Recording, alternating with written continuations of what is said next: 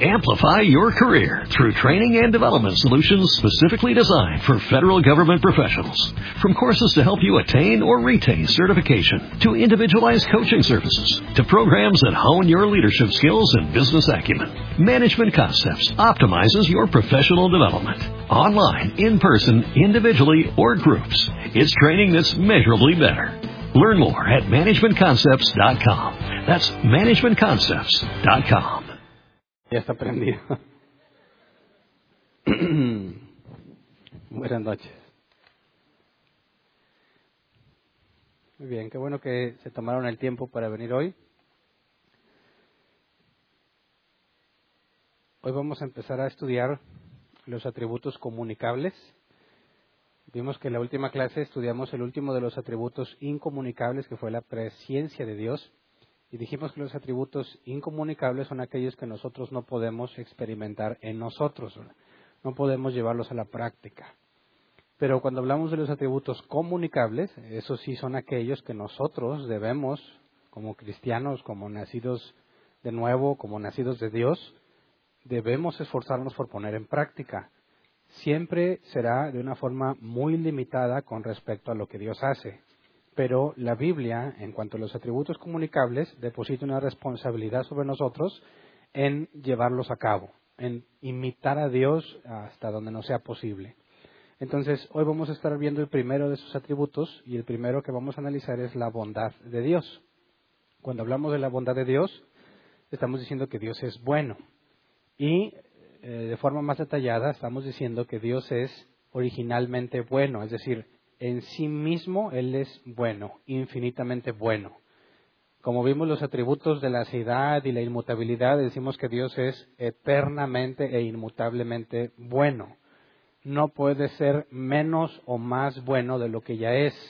Por consecuencia, Dios es el sumo bien. No hay nada que sea más bueno que Dios y Dios no puede dejar de ser bueno o ser menos bueno de lo que Él es.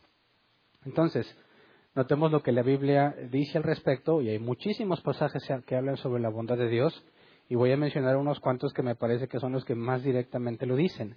Por ejemplo, Salmos 119, versículo 68. Dice, tú eres bueno y haces el bien, enséñame tus decretos. Está hablando de Dios, ¿verdad? Eres bueno y haces el bien. Salmo 136, 1. Den gracias al Señor porque Él es bueno su gran amor perdura para siempre. Marcos 10, 18. Dice, ¿por qué me llamas bueno? Respondió Jesús, nadie es bueno sino solo Dios. Y veamos uno más, Salmos 145, 9. Dice, el Señor es bueno con todos, Él se compadece de toda su creación.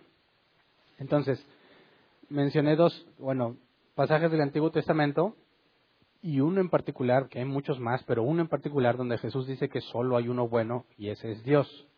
Entonces es muy importante notar que no hay ninguno bueno y cuando decimos que solo hay uno, estamos hablando de Dios. Eso implica que para ser bueno se requiere que nunca seas malo, que no haya un solo momento en el que seas menos bueno. Totalmente bueno, solo Dios. Podemos decir, hay buenos hombres, ¿Pueden los hombres ser calificados como buenos en algunos casos? Sí, en determinadas circunstancias puedes decir hay un buen hombre o un mal hombre, pero el hecho de que en ese momento determinado, en esa circunstancia determinada lo califiques como bueno, no significa que él es bueno en esencia como cuando decimos que Dios es bueno. Entonces, hablar de la bondad de Dios es hablar de algo que el humano jamás podrá experimentar en toda la extensión de la palabra, porque nosotros de continuo hacemos el mal. Entonces, las dos palabras que se utilizan en griego una y en hebreo otra para hablar de Dios es importante que las entendamos. En hebreo, cuando se habla de Dios como alguien bueno o como un ser bueno, la palabra hebrea es top, que se traduce como bueno, benéfico o agradable. Y en griego la palabra es agathos, que se traduce como intrínsecamente bueno, bueno en su naturaleza y bueno indistintamente si puedes verlo o no. Y esta parte es muy importante que lo entendamos. Dios es bueno indistintamente de si lo puedes ver o no. Y ahorita vamos a, toparnos con un ejemplo para ver por qué el diccionario hace esta especificación. Pero cuando decimos que Dios es bueno y que siempre es bueno y no puede dejar de ser bueno, entonces todo lo que Él hace es bueno, ¿verdad? Cualquier cosa que Él haga es en esencia buena porque Él no puede hacer algo que no sea bueno. Entonces, cuando hablamos de sus decretos, lo que Él ha ordenado que suceda, cuando hablamos de sus leyes, cuando hablamos de la creación, cuando hablamos de la providencia, decimos que es buena. Hablar de providencia es aquello que Dios hace para mantener el, universo funcionando, por así decir. La bondad de Dios manifestada sobre toda la creación, indistintamente si hay buenas personas o malas personas, lo que Dios hace que las, lo que Dios hace a través de su bondad para mantener el orden en el universo, se le llama, por así decir, providencia, darle a los animales el sustento, la comida al león, a las aves, a todo. Al hacer que todo se mantenga funcionando es hablar de la providencia de Dios. Así que veamos eh, un ejemplo en la creación. Génesis 1.31 dice, Dios miró todo lo que había hecho y consideró que era muy bueno. Y vino la noche y llegó la mañana y ese fue el sexto día. Aquí la palabra bueno es el hebreo tov, ¿verdad? Entonces, cuando Dios hace la creación, todo lo que Dios hace es bueno y la creación manifestaba la bondad de Dios. Es decir, la creación era benéfica, la creación era agradable. Entonces, si Dios es la fuente de bondad, no hay nada bueno aparte de Dios porque Dios es la bondad, entonces cualquier cosa buena que experimentemos necesariamente viene de Dios. Cuando el ser humano, el ser humano hace algo bueno, benéfico para alguien más, no es algo propio del humano, sino es algo que Dios le ha concedido hacer, ya que esa bondad no proviene del hombre, sino de Dios. Entonces, toda bondad experimentada en la creación proviene de Dios. Es imposible que hagamos algo bueno si eso bueno no parte de, Dios, de quién es Él. Entonces, a pesar de que la decisión de Eva y Adán, cuando comieron del fruto del árbol de la ciencia del bien y del mal, y Dios dijo que la tierra era maldita por su culpa, vimos que el árbol, la ciencia del bien y del mal, el conocimiento de lo bueno y lo malo, se, se introduce a la creación la ausencia del bien, lo que llamamos mal, pero la bondad no fue eliminada, ¿verdad? Simplemente se pueden experimentar ambas cosas. Y es por eso que en este, en este mundo, en nuestra vida, en el universo, experimentamos cosas buenas y cosas malas, ¿verdad? Pero la bondad de Dios no fue eliminada. Y una forma en la que nosotros experimentamos, de hecho, cualquier forma, perdón, en la que nosotros experimentamos la bondad de Dios es a través de su misericordia. Ser bueno para nosotros desde nuestra perspectiva, la misericordia es la muestra de que Dios es bueno. Vamos a ver este ejemplo. Salmos 136, versículo 23 al 26, pero en la Reina Valera 60. Salmo 136, 23 al 26 dice, Él es el que en nuestro abatimiento se acordó de nosotros porque para siempre es su misericordia. Y nos rescató de nuestros enemigos, porque para siempre es su misericordia. El que da alimento a todo ser viviente, porque para siempre es su misericordia. Alabad al Dios de los cielos, porque para siempre es su misericordia. Si tú lees todo ese salmo, te vas a encontrar que ese patrón se repite, ¿verdad? Dice algo y porque para siempre es su misericordia. Porque para siempre es su misericordia. Es decir, la forma en la que nosotros experimentamos la bondad de Dios es a través de su misericordia, porque nosotros no somos buenos. Dios es bueno y no puede dejar de ser bueno a pesar de que sus criaturas no sean buenas. Veamos este ejemplo, Mateo 5, 45 y 46. Mateo 5, 45 y 46 dice, pero yo les digo, amen a sus enemigos y oren por quienes los persiguen, para que sean hijos de su Padre que está en el cielo. Él hace que salga el sol sobre malos y buenos y que llueva sobre justos e injustos. Entonces, el hecho de que haya personas malas e injustas no hace que Dios sea menos bueno. Y Él sigue siendo bueno aún con los malvados y sigue siendo bueno aún con los injustos.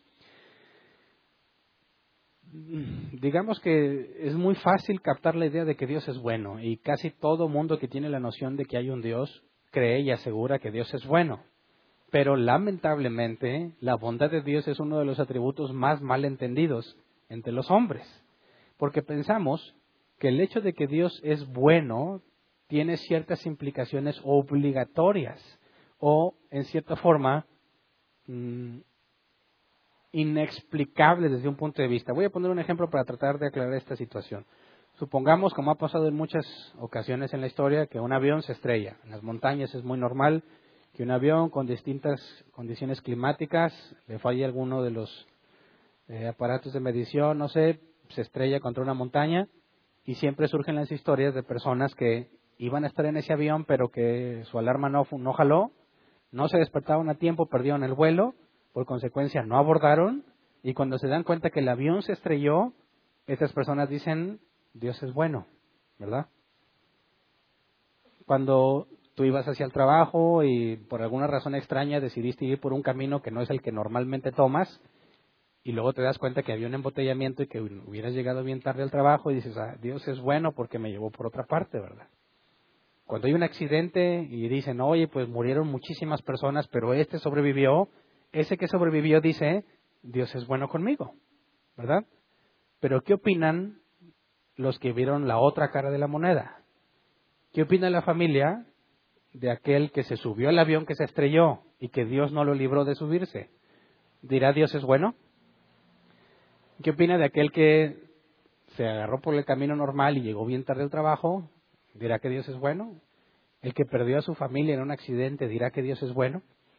Entonces, todos decimos que Dios es bueno mientras nos pasen cosas que nosotros consideramos buenas. Pero cuando nos empiezan a pasar cosas que no consideramos buenas, dudamos de que haya un Dios bueno. Y es donde nuestros amigos ateos ponen argumentos como este. Bueno, si Dios es bueno, porque permite ese tipo de cosas? Entonces, ahí parece que se vuelve un poco, o que tiene sentido pensar que Dios no es tan bueno con algunos, ¿verdad? Es donde muchos, lamentablemente cristianos, dicen, bueno, pues es como quieres que Dios sea bueno contigo si tú eres muy malo. Y entonces empiezan a hablar en términos de qué tan bueno es Dios para con ciertas personas. Dices que Dios no fue bueno contigo porque no te lo mereces. En cambio, dicen otros, yo voy a la iglesia, yo hago esto, yo lo otro, Dios es bueno conmigo porque yo soy fiel. Y entonces empiezan a poner lo que es un atributo de Dios, algo que no varía, algo que no puede ser menos. La bondad de Dios, Dios es bueno y no puede dejar de ser bueno. Y el hecho de que Él sea bueno no tiene nada que ver contigo, porque si es un atributo de Dios, Él es bueno antes de la creación, durante y después en la nueva creación. Así que el pensar que Dios ha sido bueno contigo por algo que tú has hecho, implica que no entiendes que la bondad es un atributo de Dios y que no puede variar. ¿Me explico? Entonces, empezamos a concluir, bueno, Dios no fue tan bueno con tal persona. O dices, últimamente Dios ha sido más bueno conmigo. Entonces, no puede ser, la bondad de Dios no varía. Entonces, ¿cómo es que podemos entender la bondad de Dios ante semejantes circunstancias? Ante semejantes eh, situaciones. Y es donde el cristiano se confronta con lo que él cree que es Dios, porque si ha hecho un Dios a su imagen, es decir, a como él se lo imagina, pensando en que Dios se comportaría como él se comportaría en determinada circunstancia. Y cuando te das cuenta que no pasó lo que tú esperabas que sucediera, o que Dios no te trató como tú pensabas que debía tratarte, cuestionas la bondad de Dios y tratas de encontrar una causa que justifique. Si eres cristiano, tratas de encontrar una causa que justifique por qué no fue bueno contigo en esta ocasión.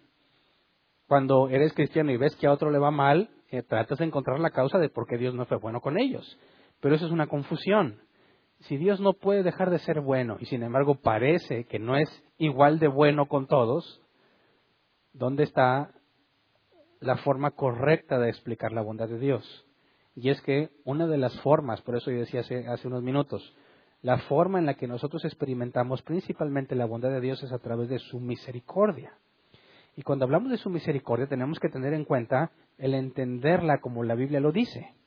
Porque para que haya misericordia tiene que haber primero pecado. No sé si me explico. Misericordia es no darle a alguien lo que se merece. Entonces cuando Dios te da algo bueno y es por su misericordia, implica que no te lo merecías. Y si no te lo merecías es porque tú estás haciendo cosas que merecen lo opuesto, que merece que Dios haga justicia contigo. Veamos este pasaje, Romanos 6:23. Dice, porque la paga del pecado es muerte, mientras que la dádiva de Dios es vida eterna en Cristo Jesús nuestro Señor. Entonces, el que peque, que se muera, ¿verdad? Es la forma de resumir la ley de Dios. El que peque, que se muera. La paga del pecado es muerte. Todos somos pecadores, ¿verdad? Leamos Romanos 3, 10 al 18. Dice, si está escrito, no hay un solo justo, ni siquiera uno. No hay nadie que entienda, nadie que busque a Dios. Todos se han descarriado, a una se han corrompido. No hay nadie que haga lo bueno, no hay uno solo. Su garganta es un sepulcro abierto, con su lengua profiere engaños. Veneno de víbora hay en sus labios, llena está su boca de maldiciones y de amargura. Veloces son sus pies para derramar sangre. Dejan ruina y miseria en sus caminos y no conocen la senda de la paz. No hay temor de Dios delante de sus ojos. Ahora, si esa es una descripción del humano, algunos se preguntan cuando lo leen, dice, espérame, pues si yo no soy tan malo como aquí lo dice, yo también hago cosas buenas. De hecho, si me comparas con determinada persona, yo soy bueno. Pero si te fijas, ahí tú tratas de evaluar la bondad de una persona en tus propios criterios, en una comparación que tú mismo haces y tratas de determinar quién es bueno en ese tipo de comparación. Pero si entendemos que Dios es la bondad y tú quieres determinar si alguien es bueno, ¿contra quién deberías compararlo? contra Dios, ¿verdad? Entonces tú puedes comparar a un asesino contigo y tú vas a decir, soy buena persona. Pero si te comparas tú con Dios, ¿qué tan bueno puede ser? Por eso cuando la dice que nadie es bueno, partiendo de la definición de bueno, sobre todo en griego, intrínsecamente bueno, implica que nunca has hecho algo malo. Y todos hemos hecho, al menos una vez, lo malo.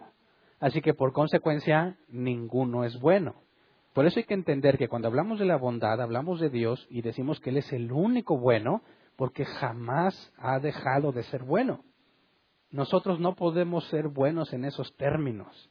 Somos malvados porque al menos una vez hemos hecho lo que dice aquí. ¿Qué tantas mentiras se requieren para que alguien sea mentiroso? Una. ¿Cuántos asesinatos se requieren para que alguien sea asesino? Uno. ¿Cuántos robos se requieren para que seas un ratero? Uno. ¿Cuántas veces has robado? ¿Cuántas veces has mentido? Entonces decimos, pero yo soy bueno desde mi punto de vista, pero es que tu punto de vista es totalmente subjetivo, relativo a lo que te ha pasado. Y esa no es la forma correcta de verlo. Por eso decimos, oye, ¿por qué Dios permitió semejante situación al matar a un padre de familia que tenía hijos pequeños, que eran su único sustento y que los dejó en la orfandad? Era un buen hombre trabajaba honradamente y decimos, ¿cómo es que Dios puede ser bueno cuando permite esas cosas? Pero si te fijas, el error es que tú estás partiendo de una definición propia de bondad. ¿Me explico? Tú definiste bondad en los términos de las cosas buenas, entre comillas, que una persona hace, pero no en los términos bíblicos. Y tratas de ajustar la bondad de Dios a tu estándar de bondad y entonces juzgas a Dios qué tan bueno es según lo consideras. Y ahí radica el error. Por eso, cuando leímos en Mateo que dice que Dios es el que hace que salga el sol sobre malos y buenos y que llueva sobre justos e injustos, es muy importante que entendamos que si no hay ninguno bueno, y dice aquí que hace que salga el sol sobre buenos y malos, está usando una, una comparación antropomórfica a nuestro nivel. Hay cosas que son, hay personas que hacen más cosas buenas que otros. Y en ese punto Dios hace que salga el sol para todos por igual. ¿Me explico? Ahora, partamos en determinar la bondad de Dios partiendo de la definición bíblica del ser humano que de continuo hace el mal. Ahora, si yo peco, merezco la muerte. Sin embargo, Dios no me ha matado. ¿Verdad? Y hay muchas personas que no son cristianas, que hacen mucha maldad y Dios no las ha matado. Y si Dios es bueno es decir, la bondad es Dios. Y estas personas se les permite experimentar, por ejemplo, el tener hijos, el amar, tener amigos, de, de veras, tener un lugar donde dormir, un lugar donde vivir, comida en la mesa, experimentar salud, bienestar, un trabajo que te da para más que simplemente sobrevivir. ¿Todo eso es algo que mereces o no? Definitivamente no lo mereces y sin embargo se te ha concedido. ¿Por qué se te concedió? Por la bondad de Dios expresada en su misericordia. Ahora, si debimos haber sido consumidos desde la primera vez que pecamos, ¿qué te tiene con vida en este momento? Su misericordia. Y cuando Dios decide quitarle la vida a alguien, pasarlo de esta existencia a la otra, ¿verdad? Porque la muerte desde la perspectiva divina, la muerte física no es el fin. Si Dios dijo, hasta aquí llegaron tus días, y te pasa de una existencia a otra, ¿fue menos bueno con esa persona que con aquel que libró de subirse al avión para que no se muriera? ¿Cómo puedes hablar de que Dios fue menos bueno con alguien cuando su propia vida se debe solamente a la bondad que Dios le ha expresado en su misericordia desde que nació? Dios no es menos bueno por aquel que dejó que muriera en un accidente al compararlo con aquel que libró de ese accidente. Porque si consideramos este otro pasaje, vamos a Romanos 9:15, dice, es un hecho que a Moisés le dice, tendré clemencia de quien yo quiera tenerla y seré compasivo con quien yo quiera hacerlo. Y entendiendo que la forma principal en la que experimentamos la bondad de Dios es su misericordia, este pasaje deja en claro que no es ninguna obligación de Dios el tener misericordia con alguien. Sin embargo, la ha tenido de todos. Simplemente en lo más básico para vivir, el sol. Y en aquel contexto habla del sol y la lluvia, indispensable para la agricultura. Para la vida de aquel entonces es indispensable el sol y la lluvia. Y Dios, en su misericordia, les ha dado sol y les ha dado lluvia. Lo que necesitan para vivir a pesar de que no lo merecen. Pero el hecho de que Dios sea bueno no implica que está obligado a tener misericordia de alguien de manera constante. Todos vivimos por su misericordia. Y el momento en que Dios decide quitártela, ese momento en que te quite la misericordia no lo hace menos bueno de lo que es, porque te dio muchísima bondad y misericordia cuando no la merecías. Y ese es el principal error, que la gente piensa que de alguna forma el hecho de que Dios sea bueno lo obliga a tener misericordia. Y la Biblia es clara en que ese derecho se lo reserva a Él. Él tendrá misericordia de quien quiera tenerla, ahora de todos la tiene. Eso implica que en el momento en que Él decida dejar de tenértela, no lo hace menos bueno de lo que Él es, sino que Él se reserva el derecho de determinar a quién le concede la misericordia por un mayor periodo de tiempo que a otros. Entonces los cristianos que reconocen a un Dios bueno son muchos, pero los cristianos que reconocen que Él tiene derecho sobre su misericordia son muy pocos. Y es un conflicto. Por eso necesitamos partir del conocimiento bíblico. Si nosotros decimos que Dios es bueno, y experimentamos su bondad principalmente por su misericordia, no puedes pasar por alto, no puedes dejar de considerar que Dios se reserva el derecho de darle misericordia a quien Él quiera, por cuanto tiempo Él quiera hacerlo. Así que no hablamos del término menos bueno o más bueno dependiendo de lo que alguien hace, porque Él no cambia, ni depende de su creación para hacerlo. Hablamos de extender su misericordia conforme a su voluntad. Y aún así, hablamos del sacrificio de su Hijo para el beneficio de muchos, como la expresión máxima de su misericordia. ¿Verdad? Envía el Padre a su Hijo, segunda persona de la Trinidad, a tomar carne humana, a vivir como un hombre natural, padecer injustamente, de una manera que jamás podríamos nosotros padecer, para el beneficio de todos aquellos que Él eligió para salvación. esa es la expresión máxima de su bondad, pero alguno va a decir, ¿y por qué no a todos? ¿Por qué solamente los que Él eligió? Si es bueno, ¿por qué no escoge a todos? Precisamente por ese pasaje que ya leímos. Él tiene misericordia de quien quiera tenerla. Así que la bondad de Dios no elimina la soberanía que Él tiene sobre su creación. Y cuando analizamos que Dios es bueno, muchos cristianos cometen errores muy graves cuando dicen, bueno, si Dios es bueno, no puedes tú ponerle un pero a nadie. No puedes tú decirle a alguien que está mal, porque si Dios es bueno y así lo ha aceptado, ¿quién eres tú para decirle? Cuando hablamos de disciplina en la iglesia, la gran mayoría de las iglesias que yo conozco no aplican la disciplina, porque dicen, ¿por qué? ¿Quién eres tú para juzgar? Si Dios es bueno y lo ha aceptado, ¿por qué vas a tratar tú de restringir la bondad de Dios? Y es donde entra en una grave confusión porque la bondad no elimina los demás atributos. Y más adelante vamos a ver qué es la justicia de Dios. Y el hecho de que Dios sea bueno no implica que deja de ser justo. Así que hablar de la bondad de Dios para el creyente es una fortaleza, es un lugar de refugio, porque la Biblia es clara en que sin merecerlo Él ha decidido amarnos. ¿Me explico? Vamos, por ejemplo, a Nahum, capítulo 1, versículo 7. Dice, bueno es el Señor, es refugio en el día de la angustia y protector de los que en Él confían.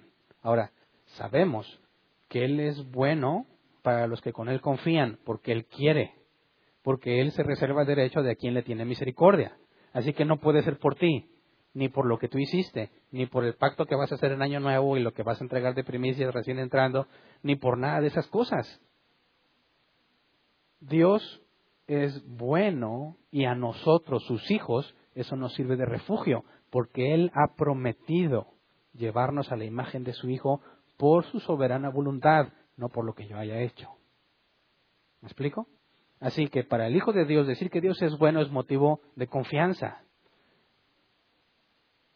Decir Dios es bueno, pero para con los de afuera no tan bueno, eso es ignorancia porque no puedes poner a Dios en términos relativos de la bondad con respecto a lo que tú esperas que Él haga en determinada circunstancia.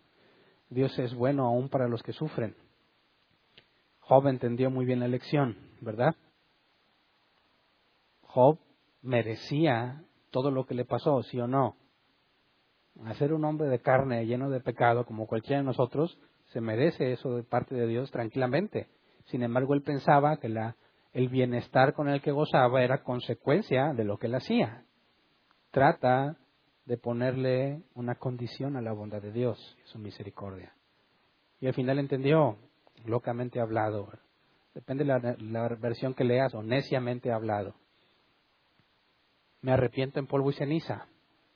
Ya no quiso quejarse más porque entiende que no hay forma en la que tú puedas condicionar la bondad de Dios a tus acciones. Si tú lo vieras desde esta perspectiva, todo lo que tienes es por su misericordia, ¿correcto?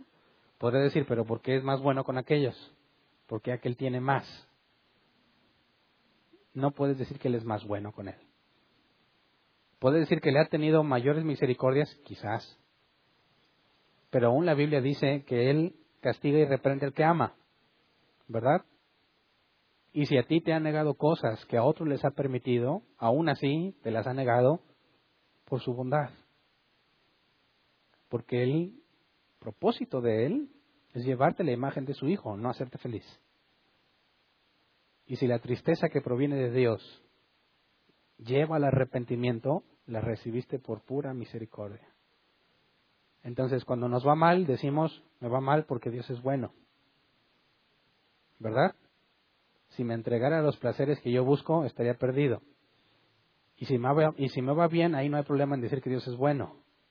Pero cuando hay que explicarle a los demás, jamás pongas la bondad de Dios en términos relativos. Tienes que decirle, Dios ha sido bueno, lo que pasa es que tú no lo puedes ver. Estás tan acostumbrado a pensar que lo que tienes es porque tú te lo has ganado, que pretendes restarle a Dios un atributo que es irmovible. Los hombres se quejan que no han sido, no han recibido suficiente bondad porque no saben qué tan malos son. ¿Verdad? Si tú quitas la depravación del hombre y tratas de determinar qué tan bueno es Dios, sería muy difícil de explicar. Dices, ¿por qué? Si yo me comparo y yo me va bien, dicen, ¿por qué le pasan cosas malas a la gente buena? ¿Y por qué le pasan cosas buenas a la gente mala? cuando eso bueno que supuestamente le pasó al malo, Romanos 1 y 2 es claro que al entregarlo a sus propios a su propia depravación mental es lo peor que te puede hacer. Dejarte sin disciplina es lo peor que te puede hacer. Y nosotros decimos, mira qué bien les va. No, lo que pasa es que eres incapaz de ver lo que está más allá de tus ojos, más allá de tu alcance. Es imposible juzgar la bondad de Dios según la circunstancia que estás viviendo. Tenemos que esperar nosotros, seres limitados al tiempo, tenemos que esperar. Y hay un salmo que analizaremos más adelante, donde el salmista envidia al impío. Se les va bien, tienen mejores casas, y yo que quiero hacer lo bueno me va mal. Yo que quiero ser íntegro, tengo pobreza, y aquel que le vale la integridad tiene riqueza. Pero dice al final, pero considerando el camino al que van, le agradece a Dios todo lo que le ha pasado. Porque si tú lo pones desde una perspectiva limitada, vas a concluir que Dios no ha sido bueno contigo. Pero desde la perspectiva de Él, viendo las promesas que tienes, aún te dejar en la peor miseria que se pusiera describir, al hecho, al simple hecho de regalarte la salvación, ya es una misericordia incomparable, aunque te dé el peor de los sufrimientos en este mundo. Aún así, Él no dejó de ser bueno, porque la salvación que tienes no la mereces. Entonces, cuando hablamos de la bondad de Dios, tenemos que siempre considerarla junto con los demás atributos. Si lo aíslas, cualquiera de los atributos aislado, terminas con un Dios que no existe con un Dios que no es el que la Biblia dice. Terminas enseñando un falso evangelio. Es cierto que el evangelio son buenas nuevas, provienen de Dios, pero esas buenas nuevas no son extendidas a todo ser humano, sino aquellos conforme a su elección. Y el hecho de que Él ha elegido a uno sobre otros no resta bondad de Dios. Y la Biblia demanda que nosotros imitemos a Dios en su bondad. Vamos a Gálatas 6:10. Dice, por lo tanto, siempre que tengamos la oportunidad, hagamos bien a todos y en especial a los de la familia de la fe. Pero hacer el bien a todos, aquí nos dice que siempre que tengamos la oportunidad, ¿se entiende? A veces es muy complejo saberlo, ¿verdad? ¿Tienes la oportunidad de hacer el bien, sí o no? pues no siempre la vas a tener. Pero cuando la tengas, úsala. Claro que jamás vamos a poder ser buenos como Dios lo es. Pero si vemos la definición de la palabra, ser benéfico, el ser agradable, bondadoso, tiene muchas aplicaciones entre nosotros, pero la Biblia hace un énfasis, especialmente a los de la familia de la fe. Ahora notemos esto. Si tú tienes la oportunidad de ser bueno para con alguien de la iglesia o alguien que no es de la iglesia, ¿a cuál de las dos le darías prioridad? ¿A quién? ¿Al que lo necesita más? ¿Sí o no? ¿O al de la iglesia? ¿Qué concluirías partiendo de este pasaje? ¿A los de afuera o a los de la iglesia? O dices, no, espérate, espérate. Vamos a ver, ¿quién lo necesita más? Y ya empiezas a meter un criterio que no es el que dice aquí, ¿verdad? Especialmente a los de la familia de la fe pone un énfasis particular en ayudar a los de la iglesia. A hacer algo bueno. Pero, ¿eso que vas a hacer es bueno? Pongamos un ejemplo. Vi una publicación hace tiempo de una persona que se quejaba de que hubiese pobres en la iglesia. Dice que si los cristianos fueran cristianos no debería haber gente pobre en la iglesia. Porque los que tienen dinero deberían darle a los que no tienen. Y con esa, de esa forma ya no habría pobres. Así que una iglesia que tiene pobres no puede ser llamada iglesia. ¿Qué opinas? ¿Suena espiritual? ¿Suena cristiano? Decir, oye, pues sí, ¿no? A ver, dice que debemos aprovechar toda oportunidad para hacer lo bueno, especialmente los de la familia de la fe. Y lo dices, hay pobres entre nosotros, ¿qué pasó con los que tienen? Y tienen la oportunidad de hacer lo bueno para el que no tiene, de manera que deje de ser pobre. ¿Qué deberíamos hacer? ¿Mm? Ahí nos estamos metiendo en, partes sensibles, donde tenemos que determinar que, qué cosa es buena y qué cosa no. Porque, como dicen el fenómeno Huicho Domínguez, ¿alguien lo conoce? Y está comprobado que si un pobre, muy pobre, se gana la lotería, es muy probable que vuelva a terminar igual de pobre, porque se va a acabar todo el dinero que se ganó.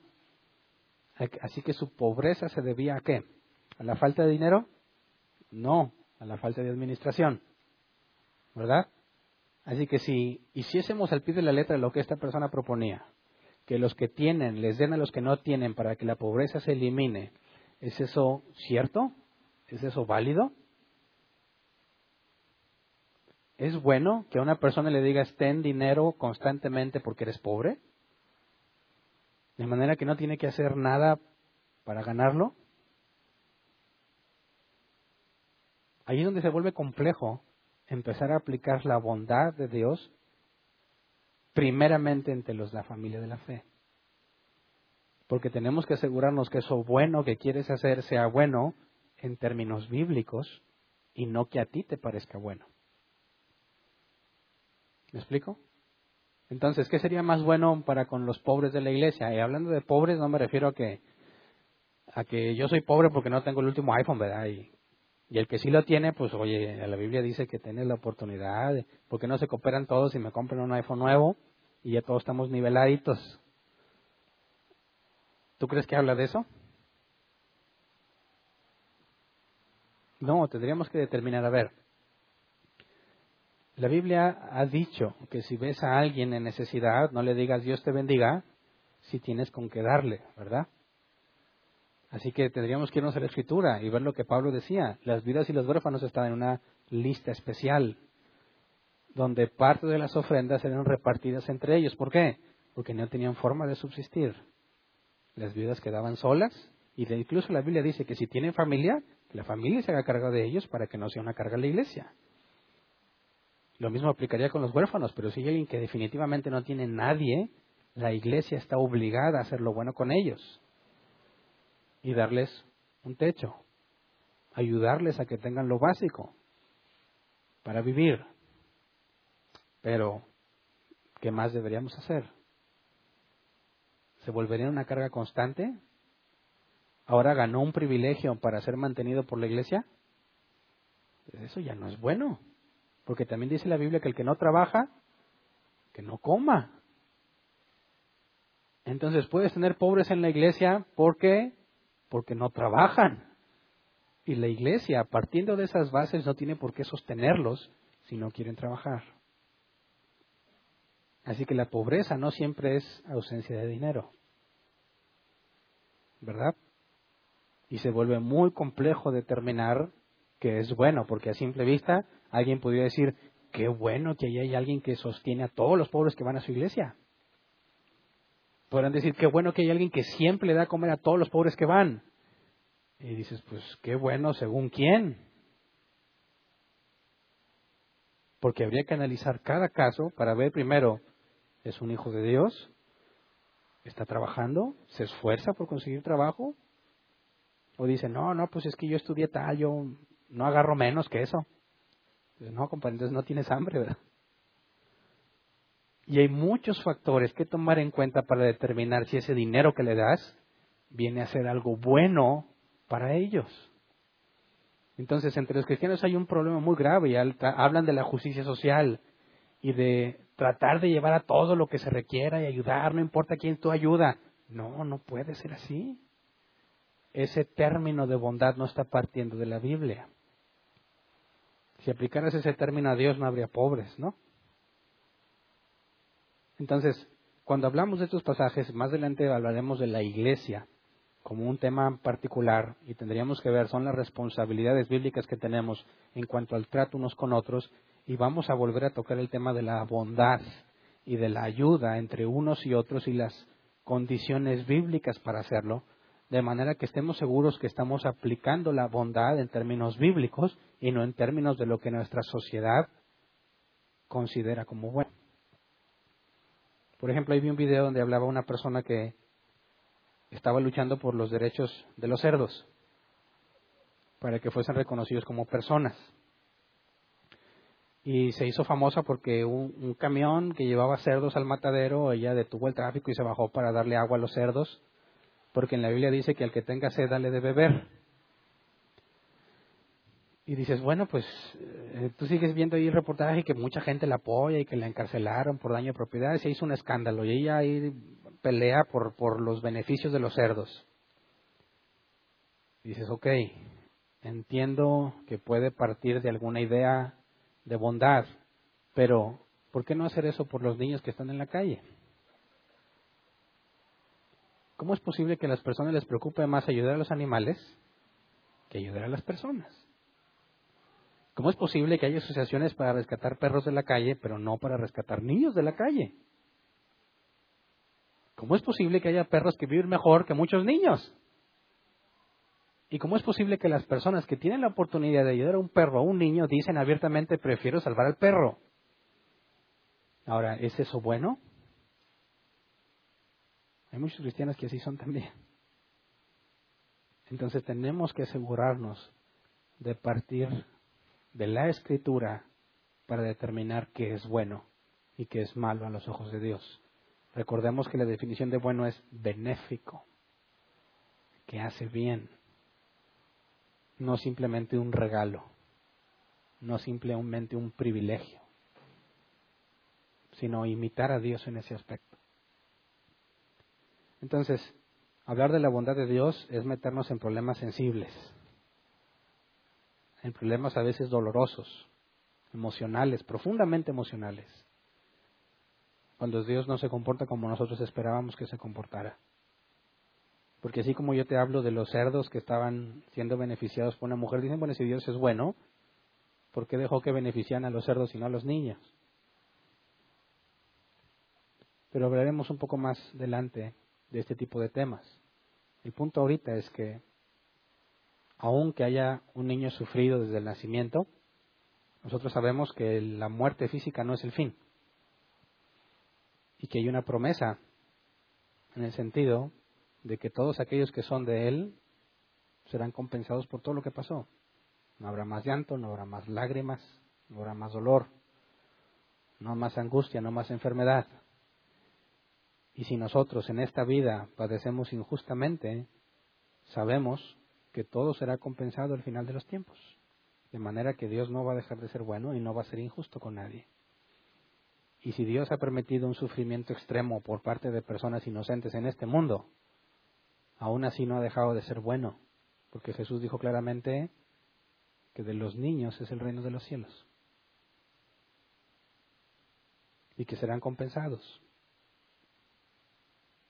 Así que la vida humana no limita a Dios en ningún aspecto.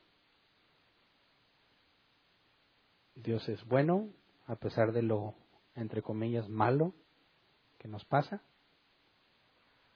Y debemos entender con mucha claridad que Él extiende misericordia a quien Él quiere extenderla. Gracias a Él estamos aquí. Gracias a su bondad. Gracias a su misericordia y para los que han sido elegidos por Él, su misericordia es para siempre.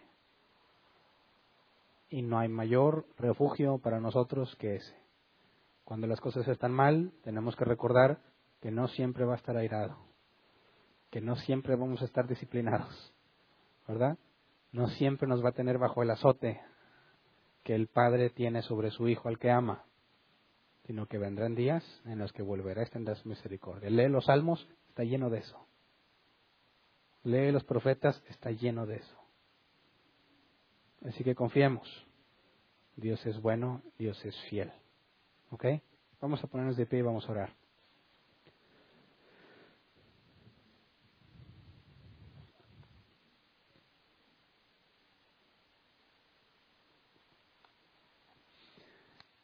Se acerca el año nuevo, ¿verdad? Y cuando todos empiezan a pensar cómo me va a ir este año. El cristiano bíblico lo tiene resuelto, ¿no? El cristiano bíblico va a decir, todo obra para bien. Así que este 2018 va a ser un buen año. ¿Verdad? ¿O lo dudas? ¿O tienes que hacer algún ritual para asegurarlo? Es un hecho. Te van a decir que ahora sí este es el año de la prosperidad. Te van a decir que este es el año de la restitución. Que este es el año ahora sí de que tú vas a arrebatar lo que el diablo te quitó. Puras tonterías sin sentido. Dios nunca deja de ser bueno. Y si somos sus hijos, pase lo que pase este el 2018, es lo mejor que pudo pasarnos. 2017 hay personas que se fueron de entre nosotros, Dios se las llevó. Se cumplió el día de su partida y se fueron. 2018 habrá otros que se van. Sabemos que nadie se va anticipado ni nadie se va retrasado. Todos conforme el día que Dios eligió para nosotros. Así que tenemos garantizado un excelente año. Simplemente porque Él es bueno, ¿verdad? Vamos a orar, Señor. Gracias por todas tus misericordias. Gracias porque tú nos hubieses consumido, Padre, pero nos has tenido mucha paciencia. Gracias porque a pesar de nuestras rebeliones, tú nos extiendes misericordia. Como dice la Escritura, cuando somos infieles, tú permaneces fiel. No puedes negarte a ti mismo. Señor, perdónanos por todas aquellas veces que pensamos que no eras bueno con nosotros, o que pensamos que no eras bueno con la gente. Perdónanos si enseñamos mal a otros y no dijimos las cosas como la Biblia la enseña. Danos la oportunidad, si es posible, de corregirlo, según la, la voluntad que ya tienes definida, Señor, para nosotros, pero concédenos ser fieles predicadores de tu palabra, formal o informalmente con nuestra familia, con amigos, como sea, Padre. Concédenos decir la verdad, aunque no sea agradable en muchas situaciones. Concédenos, como dice tu palabra también, decirlo de forma amena y de buen gusto. Que extendamos tu bondad en nuestras vidas hacia los demás, principalmente a tus hijos, Señor, a nuestros hermanos en Cristo.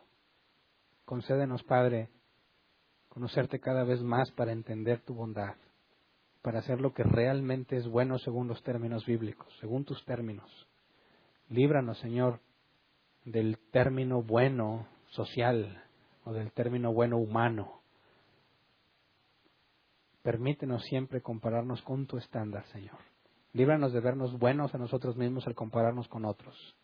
Que siempre podamos compararnos contigo, Señor, para ver lo malvados que somos. Los seres sucios que somos en realidad, Señor. Que aunque nos queremos justificar a nosotros mismos, Padre, que tu misericordia no nos permita justificarnos a nosotros mismos, porque tú eres nuestra justicia.